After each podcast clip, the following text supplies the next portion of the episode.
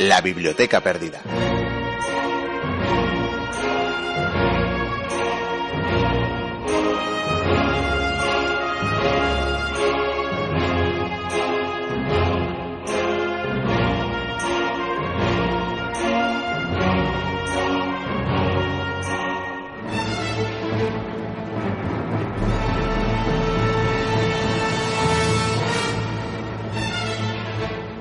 Desgraciadamente, los vientos de guerra soplan con fuerza en estos años del siglo XXI. Otra vez se utiliza el pretexto de la religión para tocar los tambores de la muerte. Ojalá los dioses, se llamen como se llamen, lo impidan, favoreciendo una era de armonía entre todos los pueblos de la Tierra. Creo que después de tanto sufrimiento, merecemos esa oportunidad. Bienvenidas, bienvenidos a la Biblioteca Perdida.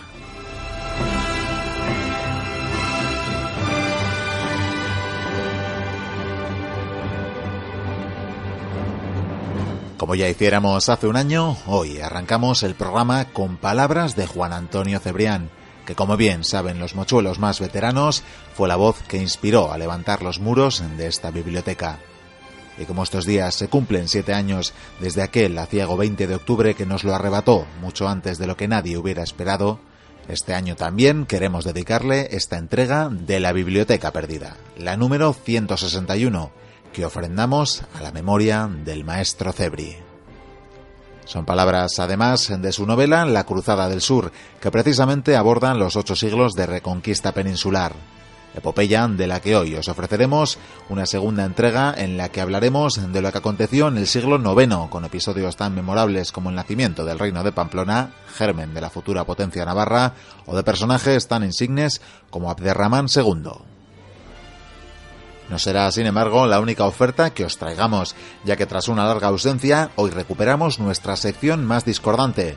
Se trata de aquellos maravillosos trastos, en la que abordamos la historia de algunos objetos no tan lejanos en el tiempo, pero que por lo obsoleto de los mismos se nos antojan propios de épocas pasadas. Hoy hablaremos de la Game Boy, portátil que este año cumplió un cuarto de siglo y cuya historia os contaremos con la ayuda de dos nuevos colaboradores. Os saludamos ya de parte de quienes hacemos posible este programa, que son Javier Senderos, Vikendigo y Cubría y un servidor, Miquel Carramiñana. Encantados y felices cual lombrices de acompañaros una semana más. ¡Comienza la aventura!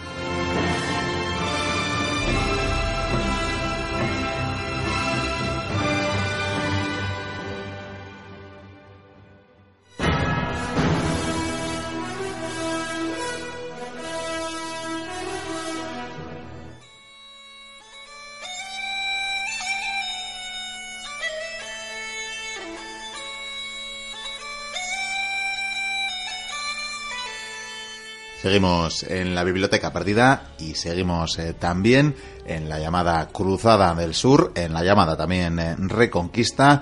Y es que vamos a seguir eh, con la segunda entrega del monográfico que arrancábamos recientemente sobre los ocho siglos de esta aventura que sirvió para consolidar los reinos cristianos y para eh, ir decayendo ese esplendor en su momento de Al-Ándalus y ese decaimiento. Y vamos a hacerlo como siempre con el señor Vicente de Curía, que le veo con ropajes eh, reales. Reales, exactamente. La verdad es que, bueno, no has dicho dónde estamos, pero estamos aquí en Pamplona, Pamplona, un, sitio muy bonito, muy, pequeño, Pequeño, sí. Pequeño, pues estamos en la, en la, corte de Pamplona y como no veo al rey, no veo a la gente, eh, no sé, han salido corriendo o algo, no sé. He dicho, mira, mira qué ropas más chulas y he aprovechado. He aprovechado el momento, me he puesto la corona del rey, me he puesto sus ropajes. ¿Cómo andamos? ¿Cómo andamos, huelen bastante mal. Bueno, vamos a poner también en más antecedentes. Y es que es la segunda entrega, como decíamos, de esta aventura, de esta epopeya de la llamada Reconquista. Dejábamos el primer eh, siglo, el octavo en el anterior eh, programa que le dedicábamos a este tema.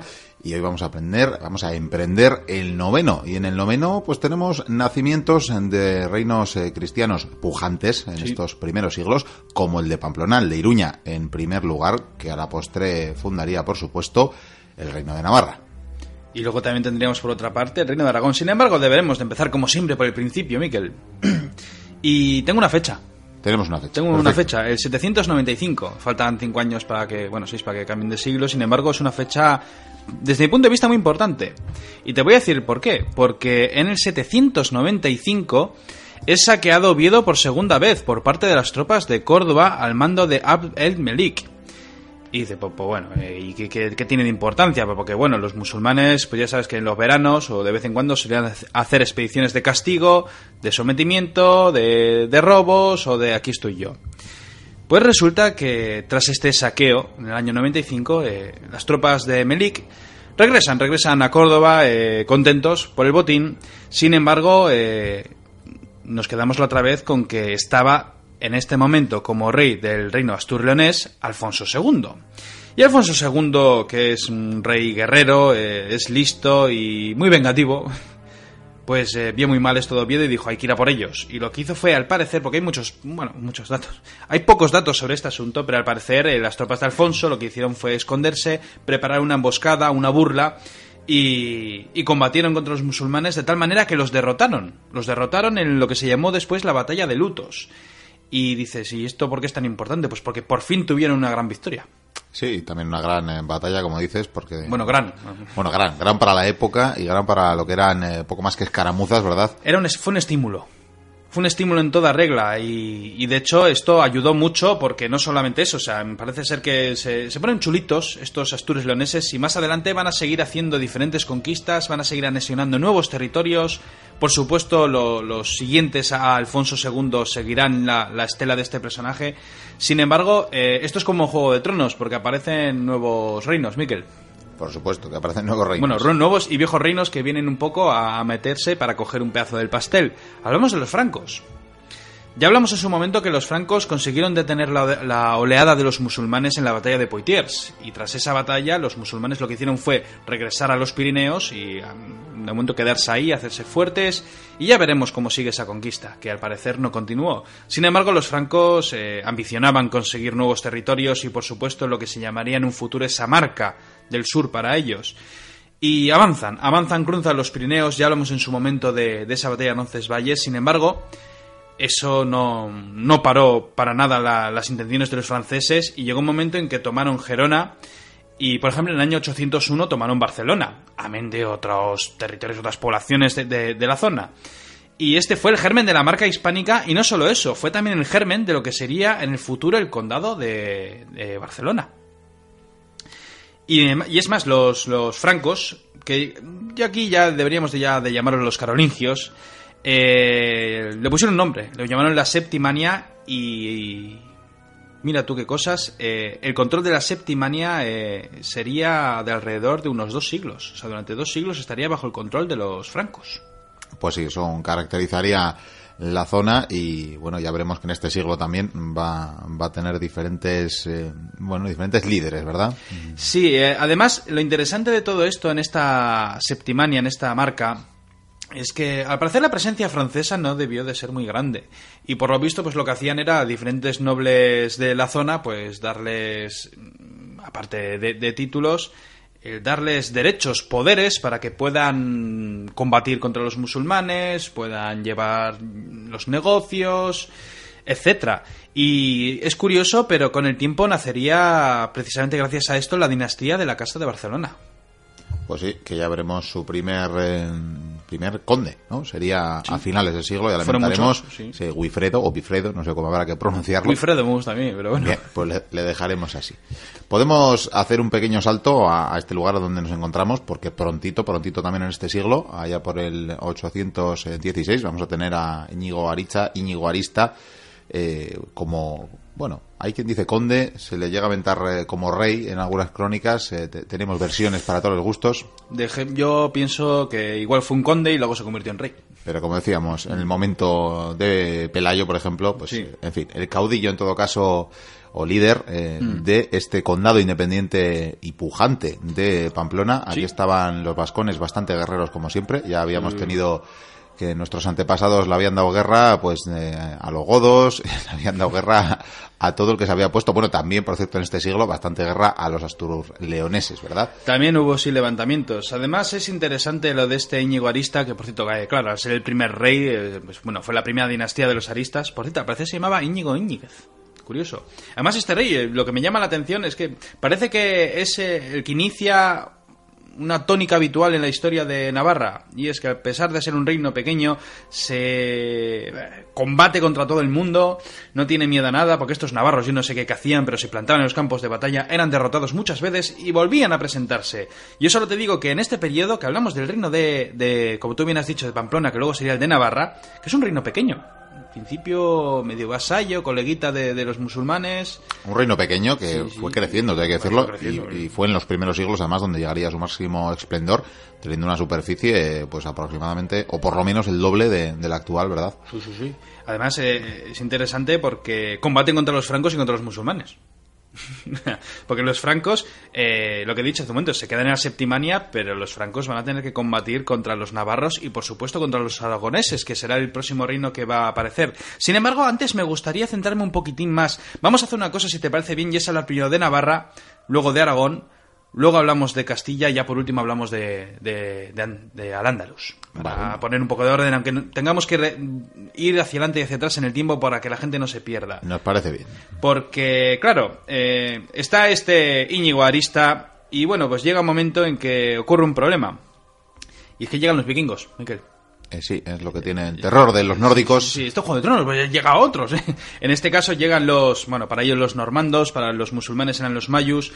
Llega una expedición que, si no me equivoco, era la de Bellor, Costado de Hierro y Hastings, y al parecer cuando regresaban de asaltar Génova pensando que era Roma, pues nada, cuando regresaban con sus dracars, pues vieron un río, era el Ebro, vamos ahí a remar a ver qué nos encontramos. Al parecer llegaron a Zaragoza y vieron que, uh, Zaragoza estaba bien pertrechada y dijeron, uh, sigamos para adelante.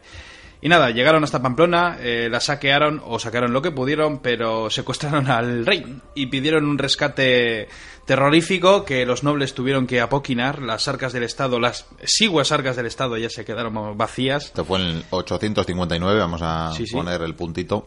Para y claro, y en este momento al dice, uy, están débiles, vamos a aprovechar y vamos a atacar.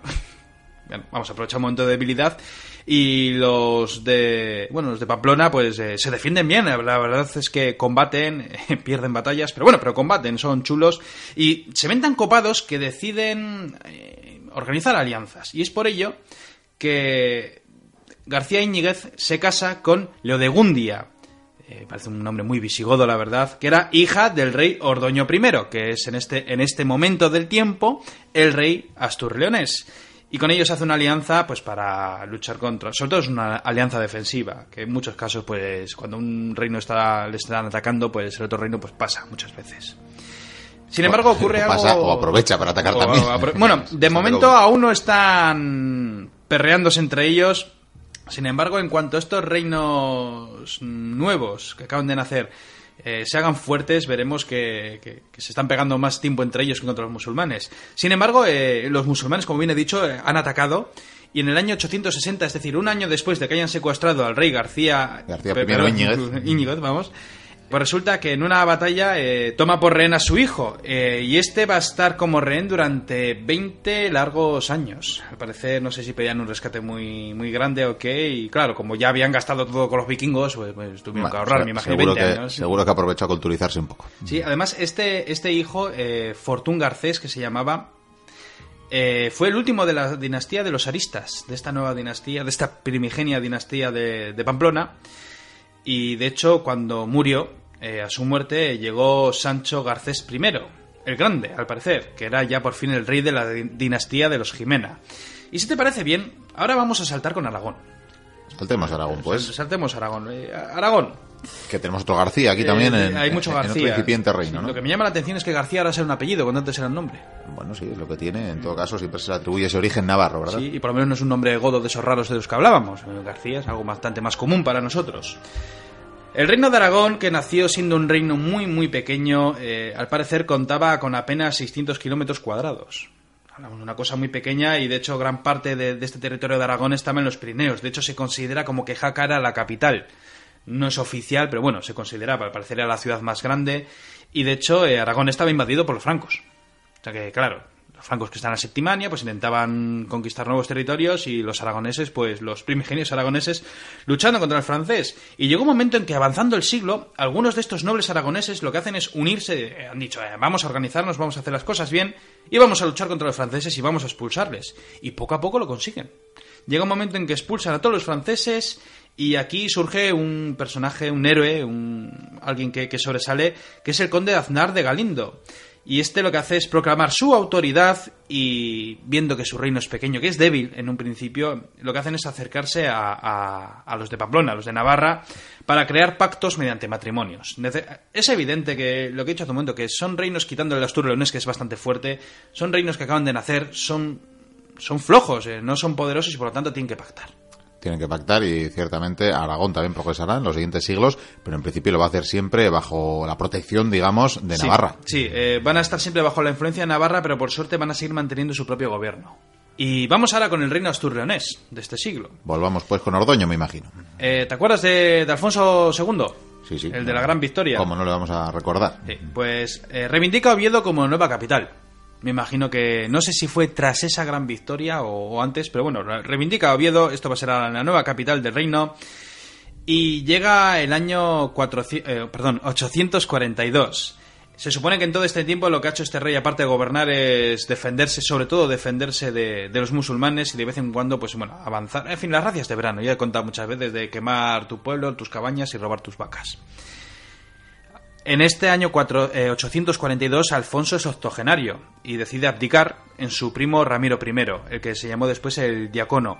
Eh, abdicó sobre su primo porque al parecer no tenía hijos. Y este Ramiro I durante ocho años de gobierno pues mm, sigue la misma política que Alfonso II, la de ampliar el reino poco a poco, eh, defenderlo de todos los ataques y sobre todo defenderlo de los ataques de los vikingos, porque los vikingos mm, llegaron en buen número y fueron a Galicia en el año 844. Y bueno, en Galicia estuvieron rapiñando. eh, creo que incluso llegaron a hacer un pacto con ellos. Os damos una suma de dinero y así os vais. Y cuando recibieron la suma de dinero, los vikingos dijeron aquello de. "Mm, espera, ¿tenemos el dinero? Sí. Y si Pues, nos quedamos y seguimos rapiñando. Y seguimos a lo suyo. Y siguieron rapiñando. Y ahí dieron, entre otros sitios, ¿verdad? Con Gijón Sí. y La Coruña. Sí, sí.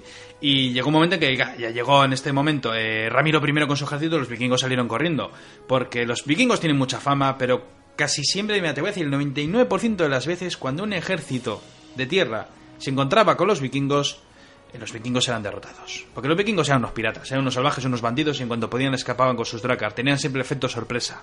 Bueno, eran los que hacían esas rapiñas, que ya Sí. dijimos en su día que desde luego eran más comerciantes que guerreros. Así que... Sí, sí, por supuesto. Pero desde luego sí, los que hacían Y- esas rapiñas, pues eran guerreros. Y mira, estos vikingos cuando huyen eh, van a seguir haciendo de las suyas, pero vamos a dejarlo porque luego van a volver a Sí, aparecer. bueno, también llegan hasta Lisboa en este... Sí. No, pero bueno, sí, luego será el Andalus quien tenga que hacerle frente. Eh, correcto. Antes abandonar a Ramiro hay que decir también que se vio cierto florecimiento cultural y Sí. que tenemos eh, templos maravillosos como, como Santa María del Naranco, recomendable, además no Sí. poder la visita y bueno, que, que, que embellecieron el reino, ¿verdad? Y no solo eso, se convirtieron en guardianes celosos del camino de Santiago, que se había puesto de moda. De moda y bueno, de hecho creo que él mismo, ¿no? En su retiro Sí. haría, haría el camino también de Sí. peregrino, que tamp- tampoco lo tenía tan lejos. Y hablando de Santiago, Santiago eh, apareció.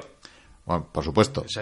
Apareció, porque, claro, los cristianos están combatiendo contra los infieles y tal, y eh, tiene que aparecer el Santiago Apóstol. Hablamos de la batalla de Clavijo, eh, bueno, De la supuesta batalla de Clavijo. La supuesta batalla de Clavijo. Eh, mira, hay muchas dudas sobre si ocurrió esta batalla, si no ocurrió.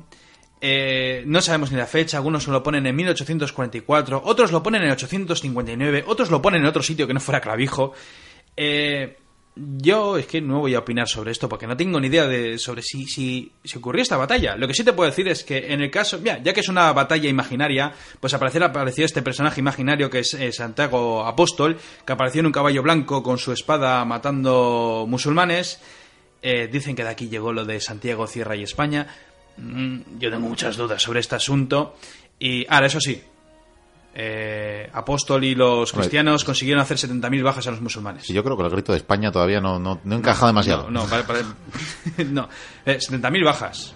Entonces, eh, claro, Si... Es gracioso que los musulmanes no registren eh, esta batalla, eh, o por lo menos como tal, ¿verdad? Sí, sí, eh, que lo registraban celosamente, pero también te digo que si se hubieran cargado a 70.000 musulmanes en el campo de batalla, pues, pues apaga y vámonos. Directamente se acaba la, reconquista, ¿verdad? Pero vamos, o sea, yo me imagino que si un ejército de, de Córdoba iba a atacar Oviedo, me imagino efectivos entre 5.000 y 10.000 a lo sumo, pero vamos, ya exagerados. Hablamos de números muy pequeños.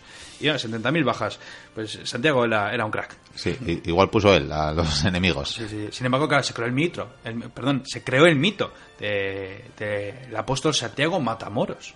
Claro, sí, eso, eso ayudaba. Sí, porque además se empezaba a dar forma, si hablábamos en el anterior en el anterior capítulo de esta epopeya de, de lo poco acertado o no que pueda ser el, término reconquista, entre otras cosas, podemos decir que en este siglo se consolida la idea, es decir, se consolida la idea de la reconquista, ya dándole sentido religioso de bueno de reinos cristianos que hacen frente a un enemigo que también es enemigo de la fe. Mm. Mira, yo en el caso de Aragón y, Navarra tengo mis dudas. Sin embargo, por lo menos en el primer y en el segundo siglo, desde mi punto de vista, para los astures leoneses eh, esto sí era una reconquista. Para ellos sí, porque si te fijas, aparte de fortalecer, lo que haces es, invadir, anexionar nuevos territorios, recuperar lo que han perdido. Yo creo que ellos sí lo tenían muy vivo. Luego ya se creó ya una fantasía y todo eso, pero... Sí, pero es, que es, donde, donde surgen muchos mitos. Ahí tenemos Covadonga, aquí tenemos eh, Clavijo, entonces es donde más sentido religioso le pueden dar a, a esta reconquista. Pero con todo van a ser eh, los primeros que llegado el momento, más allá de, algo que hará el siguiente rey, que será Ordoño, que será, entre otras cosas, repoblar esos valles que habíamos dicho que se habían quedado como muralla invisible y desértica, cuasi desértica, entre ambos bandos, mm, va a empezar a repoblarlos, pero ya va a haber un momento donde el statu quo va, va a llegar y se va a establecer casi por siglos, porque no se moverán y si el término de reconquista hubiera sido cierto, pues eh, desde luego esto no hubiera durado ocho siglos. Hombre, eh, lo que sí te puedo decir es, eh, bueno, sí, bueno, cuando muere Ramiro I en 850, llega, como bien has dicho, Ordoño I, y este lo que hace sí es repoblar. Pero además, ¿sabes qué es lo interesante de todo esto? Que esto también es hipótesis mía, ¿vale? Son ideas mías. Como bien has dicho, repobló diversas plazas. Eh, y dices, pues bueno, ¿qué, lo hizo? Pues con cristianos, evidentemente, ¿no? Pero ¿sabes lo que usó? Lo que usó mucho. Eh, los mozárabes. Los mozárabes, al parecer, llegaban desde al Andalus, desde el sur, y iban a los, a los reinos cristianos. Desde mi punto de vista... Los mozárabes, eh, hagamos, hagamos repaso mental, teníamos una vez que se instaura al Andalus, y, corrígeme si me equivoco, que a veces es el mismo patino. teníamos a los muladíes, que, eran los que se convertían, digamos, a la fe del profeta Mahoma, y luego teníamos a, estos cristianos que mantenían su fe a cambio de pagar unos pequeños impuestos, como los judíos. que eran los mozárabes, y mm. que en algunos casos, pues me imagino que cuando las cosas se iban poniendo feas, porque en este siglo vamos a tener también algún caso de... Bueno, algún caso no, el propio Islam va a empezar a fortalecerse... Genocidios va a empezar a fortalecerse con, bueno, luego hablaremos de, de, Al-Hakan y de, toda su prole, van a empezar a, a, ser un poco más radicales en algunas cuestiones y por tanto me imagino que aquí o allá huirían de, esas situaciones. Yo creo que eh, aparte de huir, eh, es lo que te estaba comentando, es mi opinión, eh, estas grandes, estas, bueno, pequeñas grandes victorias, lo del Camino de Santiago, la leyenda de la batalla de Clavijo, Santiago el Apóstol eh, aparece para luchar. Yo creo que muchos iban al norte por, por esta propaganda los, cristianos están anexionando, están conquistando territorios. Aparece uno de los apóstoles de Jesucristo. Oh, por Dios, eh, me, subo para arriba. Y, yo creo que en parte eh, eso ayudó. Eh, ya te digo que es cosa mía, pero... Yo tengo, yo tengo mis serias dudas porque en la época, desde luego, con sobrevivir y mirar por lo, por lo propio y por lo de la familia, creo que ya había bastante. La fe es la fe. Sin embargo, sí, bueno, utilizó muchísimos mozárabes para, para repoblar esas plazas. Y de hecho, una de, de las plazas, la antigua Bardulia, eh, llevaba ya muchos años poblándose y ya por estas fechas, ¿sabes cómo se le llamaba? Castilla empieza a asomarse, ¿verdad? Castilla, ¿por qué? Porque empiezan a aparecer fortificaciones en esa línea que, como decimos, era la pues la línea, era, era el frente en ocasiones, muy pocas, en muy pocas ocasiones, porque no había guerra como tal abierta, pero desde luego es, era esa línea defensiva de ambos, de ambos reinos. Eso es. Y resulta que tras 16 años de gobierno y de continua expansión, ya ves que no para de expandirse. Parece ser que... además tú dices, pero los musulmanes, ¿por, ¿por qué no acaban con estos reinos? Pues bueno, pues porque igual no pueden. Para empezar. Ya veremos por qué en parte no pueden, ya veremos los problemas internos que tienen. Lo que sí te puedo decir es que a su muerte de este rey, eh, su hijo, Alfonso III, es, eh, fue el personaje que consiguió la máxima expansión territorial del reino. De hecho, a este personaje, hasta Alfonso III, le llamaron el Magno. Y este tipo, la verdad es que es un personaje de leyenda, porque nada más comenzar su reinado eh, sufrió una, una revuelta de los vascones, que encima, de hecho, sufrió un revés eh, en Arrigorriaga. Sí, la batalla de Rigorriega, famosa también. Eh, llegaron hasta la marca del sur combatiendo, eh, llegando incluso a presionar hasta la propia Mérida. Cayeron plazas como Braga, Oporto, eh, Zamora, Toro, Burgos o Castrojeriz. Es decir, que invade lo que hoy son los territorios de Portugal, lo que hoy son Castilla, Castilla-León, vamos. Entonces, eh, está ganando batallas, está conquistando territorios. Y de hecho, eh, lo que he dicho hace un momento, están presionando Mérida, sin embargo los años van pasando y en el año 909 ya estaríamos en el siguiente siglo, pero bueno, vamos a terminar esta historia con, con esto último. Eh, tiene que dejar la herencia y comete un error, comete un error que ya lo hacen varios reyes, eh, uno de ellos estará en la historia del Cid Campeador, Eh, y es, bueno, veréis, esto es lo siguiente. Este rey tuvo tres hijos y decidió, pues, en lugar de dárselo todo al mayor, pues repartirlo. Repartir el territorio en tres partes no iguales, pero casi.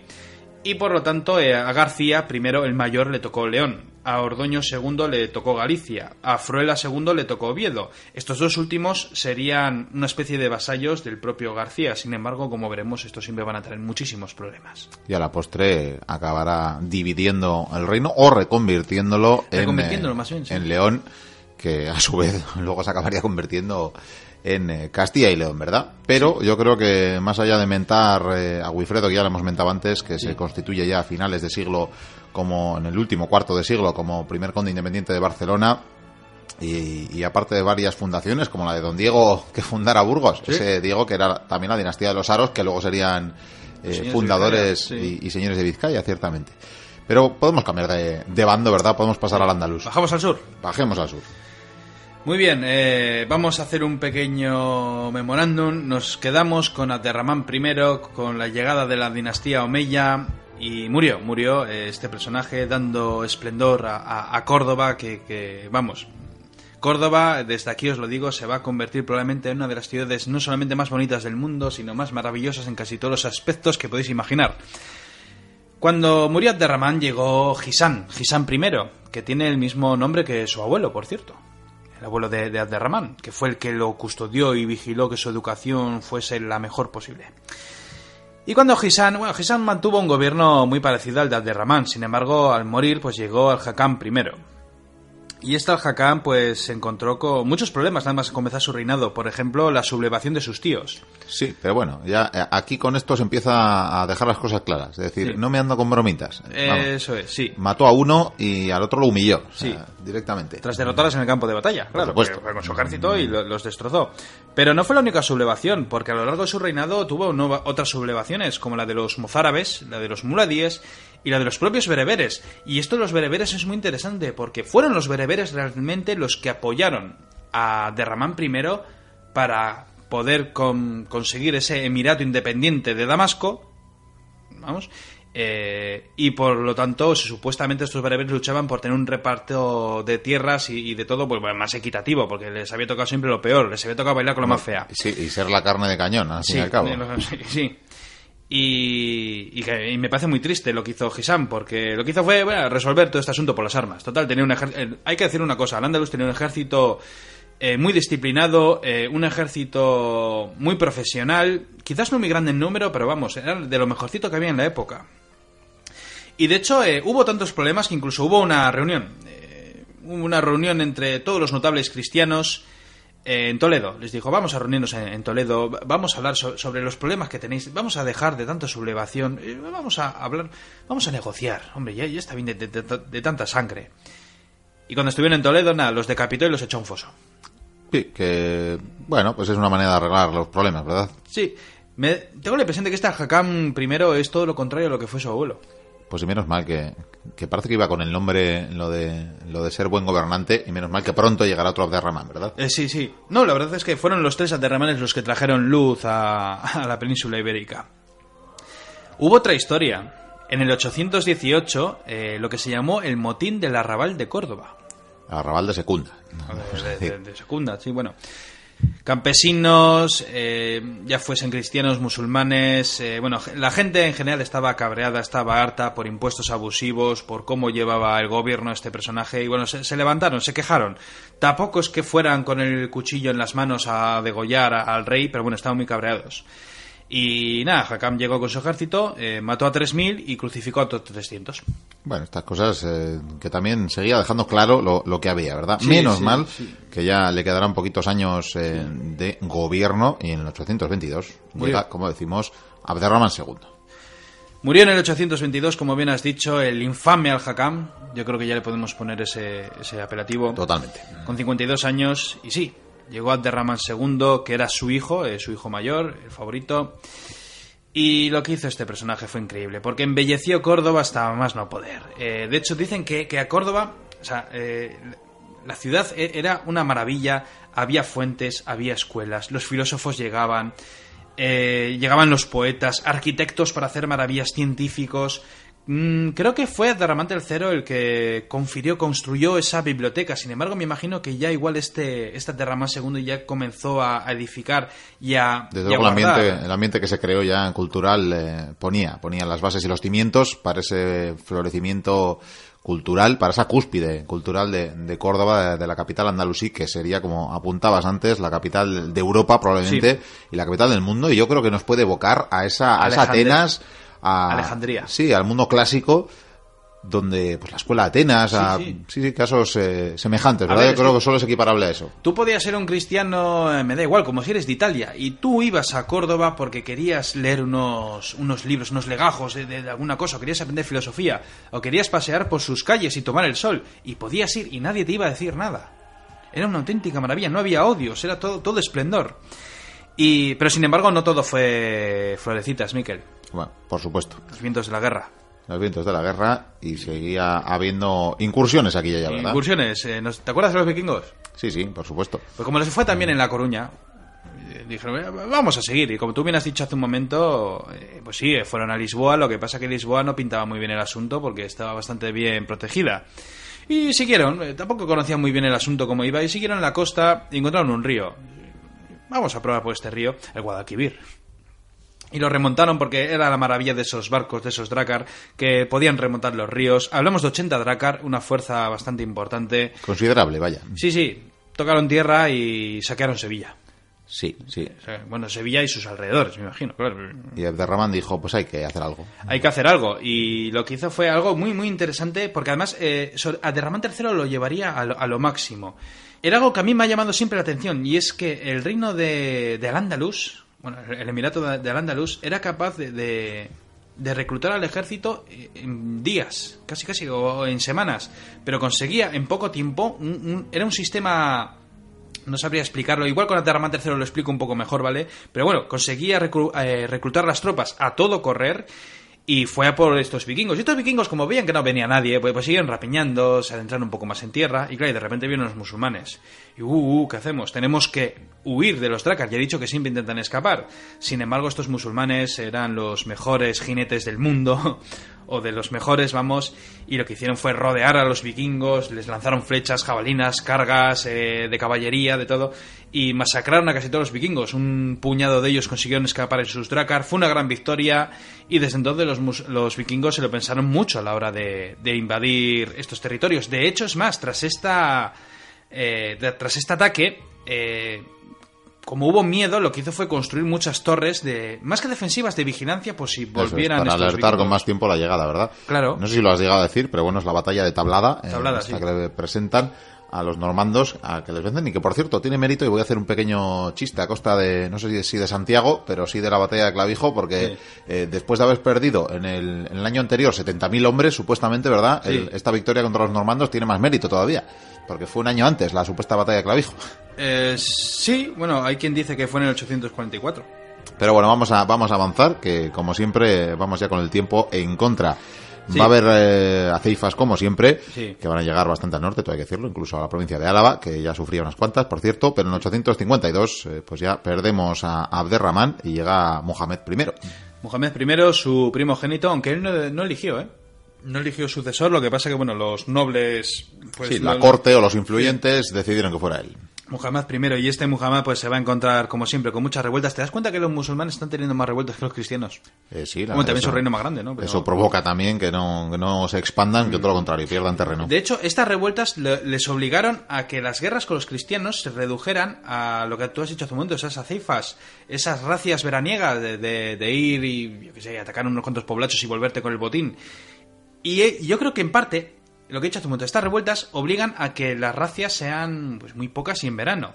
Y esto dio pie a que los cristianos pudieran anexionarse esos territorios, porque no había respuesta por parte de los musulmanes porque tenían tantos problemas internos que no eran capaces de, llevar una guerra organizada contra los cristianos. De hecho, vamos a tener a familias eh, muladís que también le van a dar problemillas a lo largo del siglo al, emir, al emirato, y uno de ellos, por cierto, antes hemos hablado de Pamplona y nos hemos olvidado aumentar que tuvieron como buenos aliados a, los Banu sí, a esta familia muladí eh, que estaba fincada en Tudela. Correcto. Y además, esta, esta gran rebelión que yo creo que podríamos acabar aquí, como tú bien has dicho, eh, sí, se montó una rebelión en el, en el 880 eh, muy grande, tan grande, con tantos soldados, con tantos frentes, que va a durar casi 40 años. Sí, aquí desde luego no se podían plantear presentar batalla a los infieles eh, cristianos eh, para ellos y, desde luego van a estar en cuitas internas bastante tiempo. Sin embargo, eso yo creo que ya entraría para el siglo que viene. Bueno, vamos a ir terminando, así que volvemos a esta corte del reino joven, del joven reino por ahora de Pamplona, futuro reino de Nafarroa, de Navarra. Y pues eh, vas a tener un pequeño problema, porque estás oyendo esos tambores, esos, esos golpes en, escudos, esos, esas señales de alarma. Están llamando a la puerta. Están llamando a la puerta, sí, pero a mí me, da mala pinta. Lo raro es que suena un timbre en esta época, pero... Bueno, pues es lo que tienen eh, las modernidades navarras. Vamos a abrir, a ver. Voy, a, voy a abrir. Sí, ahí va Vikendi, claro, que va vestido, como decimos, de, García Íñiguez, eh, parece que lo está suplantando, y aquí llegan, aquí llegan los normandos, aquí llegan los vikingos, eh, y me voy alejando porque tienen, eh, no son tan altos como, como nos los pintan a día de hoy, pero bastante más que, que los foráneos, sí, la verdad, y esas barbas y esas, esas hachas, vaya hachas. En fin, eh, sí, le están metiendo en un zurrón, en un saco, un saco bastante, tiene pintado leer mal eso, oh, le golpean, le golpean, parece que grita de dolor, bueno, bueno, pues sí, pues le han confundido con el rey eh, Navarro, con el rey Pamplonés, y por tanto, pues la han secuestrado. ¿Qué le vamos a hacer? Yo desde luego no voy a pagar el rescate, así que seguimos con el programa.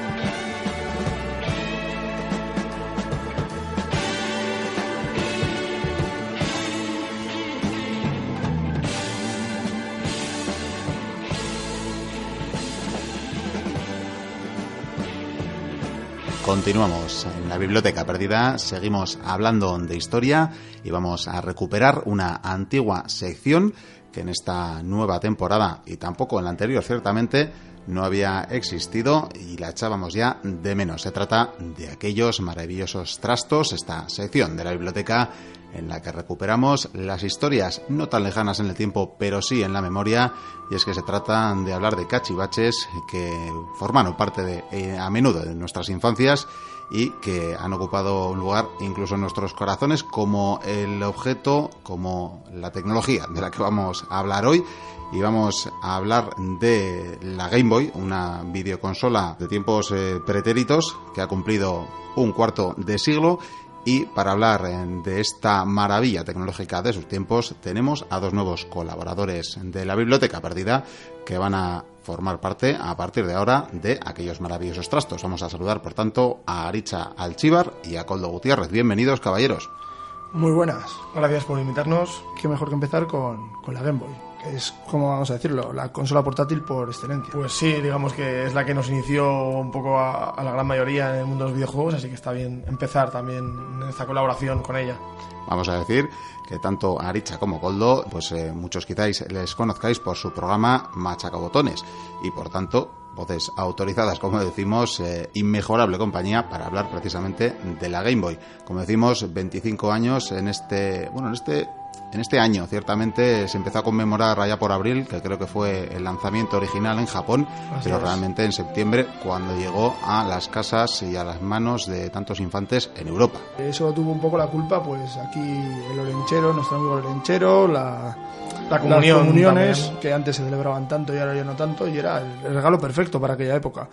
Y es un símbolo para nosotros, yo creo que sin duda, de, de eso, pues de los 80, de los 90. Es un símbolo, un icono de, de una época, sin duda. Eh, efectivamente, la consola salió en, en Japón en, en abril de- del 89, por eso ha cumplido 20 25 años, pero a Europa tardó un poquito más en llegar, fue en el, en el 90, porque en esa época no es como ahora que los plazos de, tiempo entre los lanzamientos en diferentes continentes o países son bastante más reducidos, en esa época se tiraban pues eso, un año, año y pico en pasar fronteras, aduanas, adaptar diferentes asuntos. Y sí, sí, aquí en Europa llega un poquito más tarde. Pero bueno, tomemos esa fecha de, de 89 como, como inicio para, para recordarla. Cuadrada y gris, este cacharro, con su pantalla verde, diríamos, porque aunque decían que era gris, sin Sí. duda era un, un verde oliva. Y nada, y sus cartuchos, eh, sus típicos cartuchos, Todos recordamos lo que había que Sí. hacer, ¿no? De vez en cuando con, con los cartuchos de, de la consola. Es verdad que igual eso lo hacíamos más con los cartuchos de la, de la Nintendo. Pero con los de la Game Boy también de vez en cuando nos tocaba soplar un poco. Yo siempre tuve dudas de si con los cartuchos funcionaba, pero bueno. La- era, un, la- era un ritual. La verdad que la quinta ocasión, la quinta, al quinto intento, normalmente solía arrancar el asunto.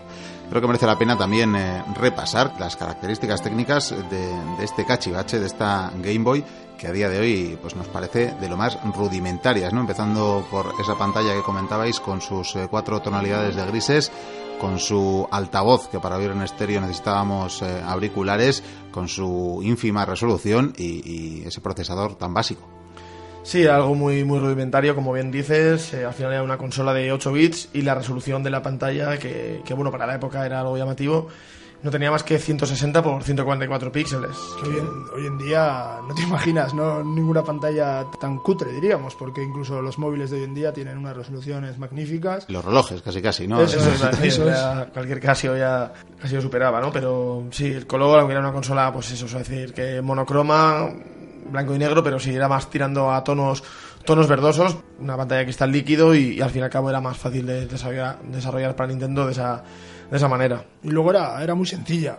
Era una de las cosas que tenía que era una maravilla porque con dos botones y una cruceta, pues lo tenías todo realmente porque no necesitabas más. Bueno, luego tenías el Start y el Select, pero bueno, eran dos botones que, salvo ocasiones necesarias, no los tocabas mucho. Eso era todo. Sí. 8, kilobytes de RAM también, pero poco, no tenía... Y ese cerebro que era una especie de Z80, ¿no? Que al final compartían muchas máquinas de 8 bits de, de la época.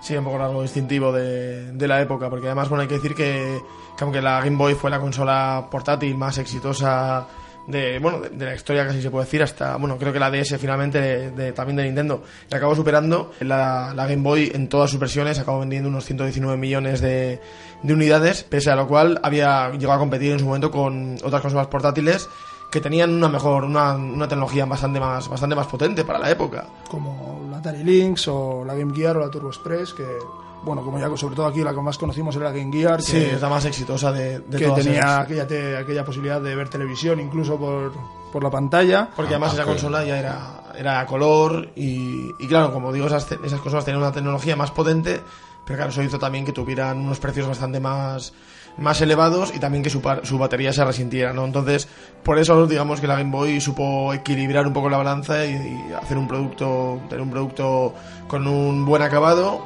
con una batería que duraba unas 15 horas, con unas cuatro pilas y, y a un buen precio. Entonces, por eso había ya consolas que superaban tecnológicamente, pero bueno, ya sabemos muchas veces que en estos casos no siempre la tecnología más puntera es la que gana la batalla.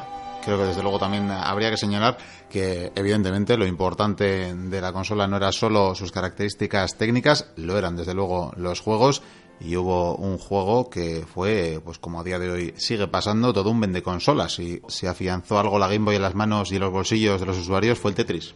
Sin duda, el Tetris fue, fue el, el, el gran juego de la, de la Game Boy, el juego que no solo nos hizo a nosotros como chavales engancharnos totalmente a la consola, sino que también a nuestros padres, robárnosla cuando no nos enterábamos, a las noches cuando nos habíamos ido a la cama. Padres y madres, además. Sí, sí, sí. Sí, porque era un juego también que muchas mujeres jugaban, la verdad. Incluso, bueno, ya en su época en los salones recreativos, eh, que era un lugar así muchas veces reservado casi exclusivamente a, a chicos, a, a adolescentes, no era raro ver a mujeres jugando al, al, Tetris, ¿no? Porque era un juego de puzzles y menos acción, era más de darle al coco y sí, sí, había muchas mujeres que, que, lo jugaban. De hecho, hay un dato también que facilitó la propia, la propia Nintendo en el año 95 y es que aproximadamente el 46% de los usuarios de la Game Boy, que, que, había muchos, ya hemos dicho antes, muchos millones, pues casi la mitad, el 46% eran, eran mujeres. Y suponemos que gran parte de, de, la culpa lo tiene este juego que citas. Sin duda, este es, es de esta versión del, del juego de Alexei Badinov que salió ya en el 84, esta nueva versión, fue una, una, una total... Eh,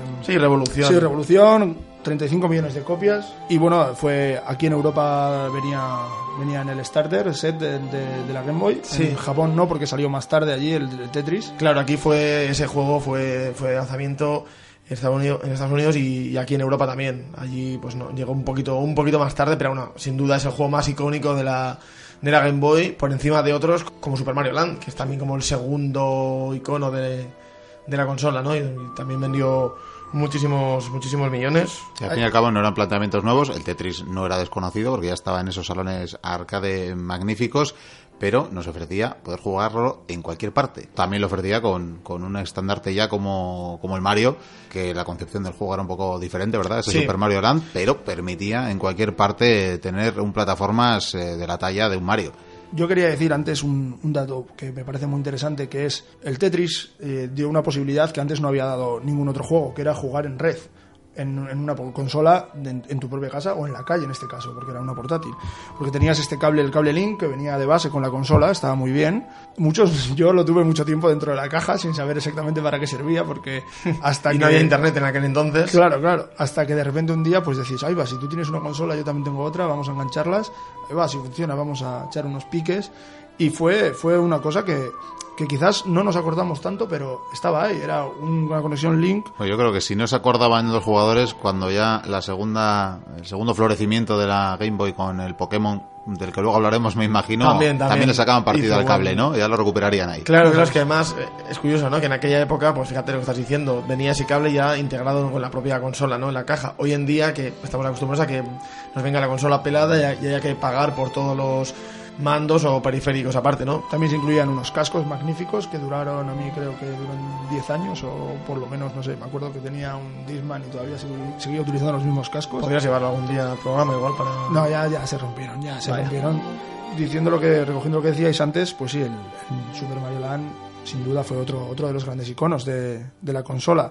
Fue un título de lanzamiento, este sí, salió en el 1998, o sea, 89, perdón, y fue la primera aparición de Mario en, para Game Boy. Pero igual nos hemos adelantado mucho, esta vez lo podemos rebobinar un poquito y hablar un poco de cómo fue la génesis de la, de la consola. Sí, eh, se basa un poco, hay que decir que la, Game Boy se basa, se basa, en sí en los juegos de Game Watch que duraron una década, desde los 80 a los 90, por, por, así decirlo, y son estas típicas maquinitas que todos teníamos con las pilas de botón y que, bueno, eran muy, muy sencillas. Sí, las más recordadas probablemente sean las que tiene las que tenían doble pantalla, Eso es. como Donkey Kong o Zelda, pero que bueno, a su vez serían precursoras de la siguiente evolución de Nintendo, ¿verdad? En las portátiles, pero eso es otra historia. Así Eso es, otra eso historia que ya contaremos en otro momento, pero pero bueno, ya antes de esas ya más avanzadas había algunas como más simples, con menos botones y con una única pantalla. Pero sí, eh, un trabajador de Nintendo, un Tei Yokoi, sacó la idea de hacer unas maquinitas para jugar y distraerse viendo un día en un, en un viaje en tren, vio a un hombre, un ejecutivo seguramente, jugando con una calculadora de pantalla líquida y, y bueno, eh, se le ocurrió la idea de hacer unas máquinas, desarrolló, desarrollaron la tecnología de, y las llamaron Game Watch y sacaron un montón de, un montón de modelos pues sí, a lo largo de casi, de casi una década. Y claro. el más importante, sin duda, fue el Donkey Kong, todos recordaréis quizás por aquel mono lanzando los, los barriles, pero este era un poco más, este era diferente, tenías que era de esta de doble pantalla y traía una innovación que las demás no tenían, que era una cruceta, que llamada también de paz, que bueno, que tuvo mucho éxito y con tanto éxito y tanta mejora de jugabilidad no se podía dejar de lado y por eso mismo se integró ya en, la Game Boy. Y antes de ello, bueno, en la Nintendo y en, la, propia NES y en todas las consolas de hoy en día. Incluso. De hecho, esa innovación tuvo bastantes premios. Ahora parece una cosa muy, muy simple, vista hoy en día, es como un estándar de la industria, pero Nintendo de hecho patentó esta, esta cruceta y de hecho, aunque todos los, todos los mandos de cualquier consola tenga una cruceta, en realidad no es exactamente la misma, porque Nintendo posee los derechos de esta cruceta tan característica y por eso las de otras consolas de Sony, Microsoft, etcétera, no son exactamente la misma, porque Nintendo tiene los derechos de esta y la verdad es que era una manera muy cómoda de trasladar la jugabilidad del, Donkey Kong original, que había salido un año antes, en el 81, en máquina recreativa y bueno, pues se trasladaba bien, digamos, la sensación del joystick, que pues era muy difícil y caro de hacer para una consola así, una maquinita portátil. La Game Boy se caracterizó también por tener una lista incontable de periféricos, desde los más básicos como una lupa con luz hasta cosas tan raras como cámara de fotos o impresora, pero creo que tenéis alguna cosa todavía más rara. El propio Neil Young sacó un disco en el año 2000, Silver and Gold, y utilizó una foto sacada con esa cámara para la portada que salía su hija o la había sí, hecho su, hija, fue supongo que su hija salía pequeña y le enseñó a su padre oye mira papá mira qué cosa más graciosa y a alguno en él le haría gracia y dijo oye pues esto vamos a poner aquí la portada del disco y oye así pasó a la posteridad pero bueno como hemos dicho hay infinidad de esto con pues altavoces luces lupa todo pero bueno sin duda extraños han sido dos que hemos encontrado no oficiales. Uno que es para diabéticos el Glucoboy que bueno era un medidor de azúcar muy útil para los niños que tenían este problema que quizás mientras estaban jugando pues al Tetris y se ponían muy nerviosos, pues para calcular si esto les afectaba. Y luego, pues... Una herramienta que se utilizaba para sedar a niños mientras jugaban. Se conectaba, digamos, unos, unos altavoces, o sea, perdón, unos auriculares bastante estilizados en, el diseño, con una especie de... Inhalador. inhalador, eso es para administrarles anestesia y que poco a poco mientras jugaban pues se fueran quedando dormidos y poder operarles o hacer lo que fuera pues más, más cómodamente, pero sí es, es una, un muy curioso que no se llegó a, a fabricar de manera comercial, pero bueno, su uso iba a estar limitado obviamente a, a hospitales y, este tipo de sitios. Todos estos cacharros pues eh, se fueron implementando en las, en las diferentes versiones que tuvo la, la consola. Sí, que fueron unas cuantas. Bueno, en eso la verdad que Nintendo sigue, sigue haciéndolo, ¿verdad? Sí, si pueden sacar dinero con una nueva versión, ahí está Nintendo que lo va a hacer sin ningún problema pues desde el 95 hasta el 98 sacó unas cuantas versiones, cambiando tanto el aspecto como el color, como incluso la, pantalla o pues un poquito las pilas que utilizaba, el, esto de la, duración de la batería. Sí, sobre todo la, Game Boy Pocket que redujo el tamaño y la Game Boy Color que esa ya aumentaba, bueno, le daba, obviamente le daba color y además aumentaba un poquito las características técnicas de la, de la consola y permitió que salieran algunos juegos más punteros esas son las, digamos, las más, las más importantes, pero si entre medio hubo alguna, alguna versión más. Y para que estas, estas versiones no recayesen, pues, o sea, cayesen en el, en el mercado, pues se sacaron los magníficos Pokémon. Sí, ¿verdad? Porque ya parecía que estaba en su decadencia la Game Boy, que hacía falta un relevo generacional mayor, pero una vez más fue el software eh, lo importante para alargar la vida de esta consola. Así es, en el, en el 96 salieron las primeras entregas de Pokémon. Básicamente era un, juego de rol en el que se fomentaba bastante el coleccionismo de estos, de estos bichos que todavía no conocíamos por aquí, hasta que poco después estrenó la serie de televisión.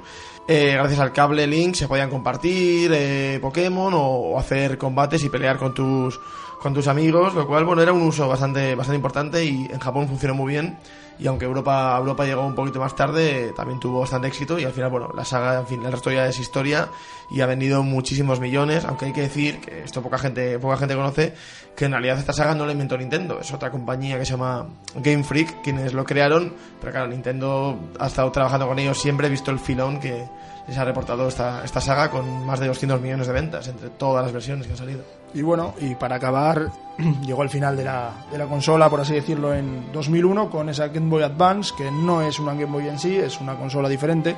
Y ya con una potencia ya... Sí, incluso el diseño era ya totalmente diferente, bueno, mucho más potente, vendió muchas unidades, 81 millones, y nada, bueno, esto se terminó allá por el 2003. Sí, en aquel entonces ya se dejó de fabricar, se dejaron de fabricar los últimos modelos de, la, de las Game Boys posteriores, así que bueno, hay que guardar como oro en paño los que quienes conservemos la, la Game Boy original, se valora bastante. Es decir que también las Game Boy Watch, como os mencionado antes, se han revalorizado se han revalorizado bastante y si ves por eBay hay algunos modelos concretos de, de, estas maquinitas que bueno se paga se paga un dinero por ello no algo desorbitado pero bueno. Bueno pues ya sabéis eh, si tenéis algún tesoro de estos quizás en eBay os pueda ayudar a llegar a fin de mes aunque creo yo creo yo y seguro que lo compartís eh, tanto Coldo como Alicha que el que las haya guardado hasta hasta hoy probablemente será porque las quiere seguir teniendo. Sí sí además siempre y cuando funcionen que a veces es complicado esta tecnología si ya pasa mucho tiempo bueno, pues eh, hasta aquí la historia de la Game Boy ya con el tiempo encima. Muchísimas gracias a Aricha y Coldo y agradeciéndoles el haber estado para resucitar esta sección de aquellos maravillosos trastos, pues les invito a una siguiente en la que hablábamos antes en los pasillos del estudio, pues podemos abordar, por ejemplo, la historia de Nintendo que también ha cumplido 125 añitos, que se dice pronto. Volveremos. Encantados, volveremos. Pues hasta pronto, seguimos con el programa.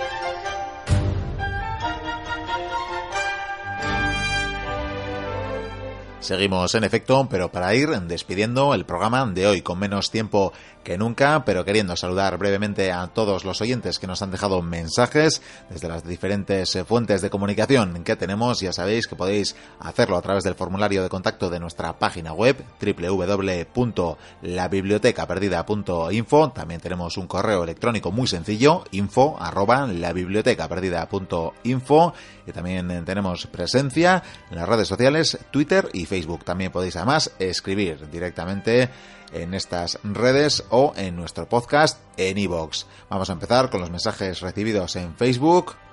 Jesús Saelices Moñino nos pedía referencias de algunas de las músicas que viste en los monográficos y ya le hemos escrito para dárselas. También saludamos brevemente a El Martu Corri Calari, a José A. Romero, a Bernardo Sureda, a Piquitriqui Mallory y a Jorge Moreno que nos dejaban diferentes reflexiones al hilo del programa de la semana pasada. Nos trasladamos ya a iVox, donde debemos saludar a Sonia Moreda Lozano, a Ferdán Prieto, y a todos los oyentes, o a casi todos los oyentes que participaron en un casi casi diríamos acalorado debate en torno a la entrega de una antropóloga en la luna que os ofrecíamos en el programa pasado. Quien quiera seguir el debate o incluso aportar, que lo haga, eh, como decimos, tanto en Facebook como en Evox, porque hubo comentarios al respecto en ambos por diferentes oyentes como Piquitriqui, Brújula, Horse, Merche Torres o Monty. Como decimos siempre, los debates y por supuesto las críticas son bienvenidas siempre que se hagan con un mínimo de respeto. También saludaremos a Rickenbacker y a Jordan Arribas Aranda. Balance breve de Twitter, nuestra otra red social, donde el Oscuro Miquel, Cristina Gómez, a la que volvemos a saludar de nuevo, Alex Fernández y tantos otros oyentes nos dejaban mensajes o retuiteaban algunos de los programas de la biblioteca. Por último, y se nos olvidaba en el apartado de los oyentes que nos dejaban mensajes en Facebook, mencionar que hemos superado la cifra de 500 amigos, por lo que estamos complacidos, como siempre encantados de recibir las cifras que tenemos en las diferentes redes y vamos a saludar por tanto a esos últimos amigos que se nos han añadido como amistades al Facebook, Alberto Álvarez Ocaña, Paulo Meneses, Bella Rivera y Angelina Abad Hurtado. Alguno de ellos era precisamente el amigo número 500 de la biblioteca perdida. No añadiremos nada más, salvo que ha sido un placer teneros al otro lado de las ondas acompañándonos y que esperamos, por supuesto, que volváis a estar ahí dentro de una semana. Hasta entonces, sed muy felices. Agur.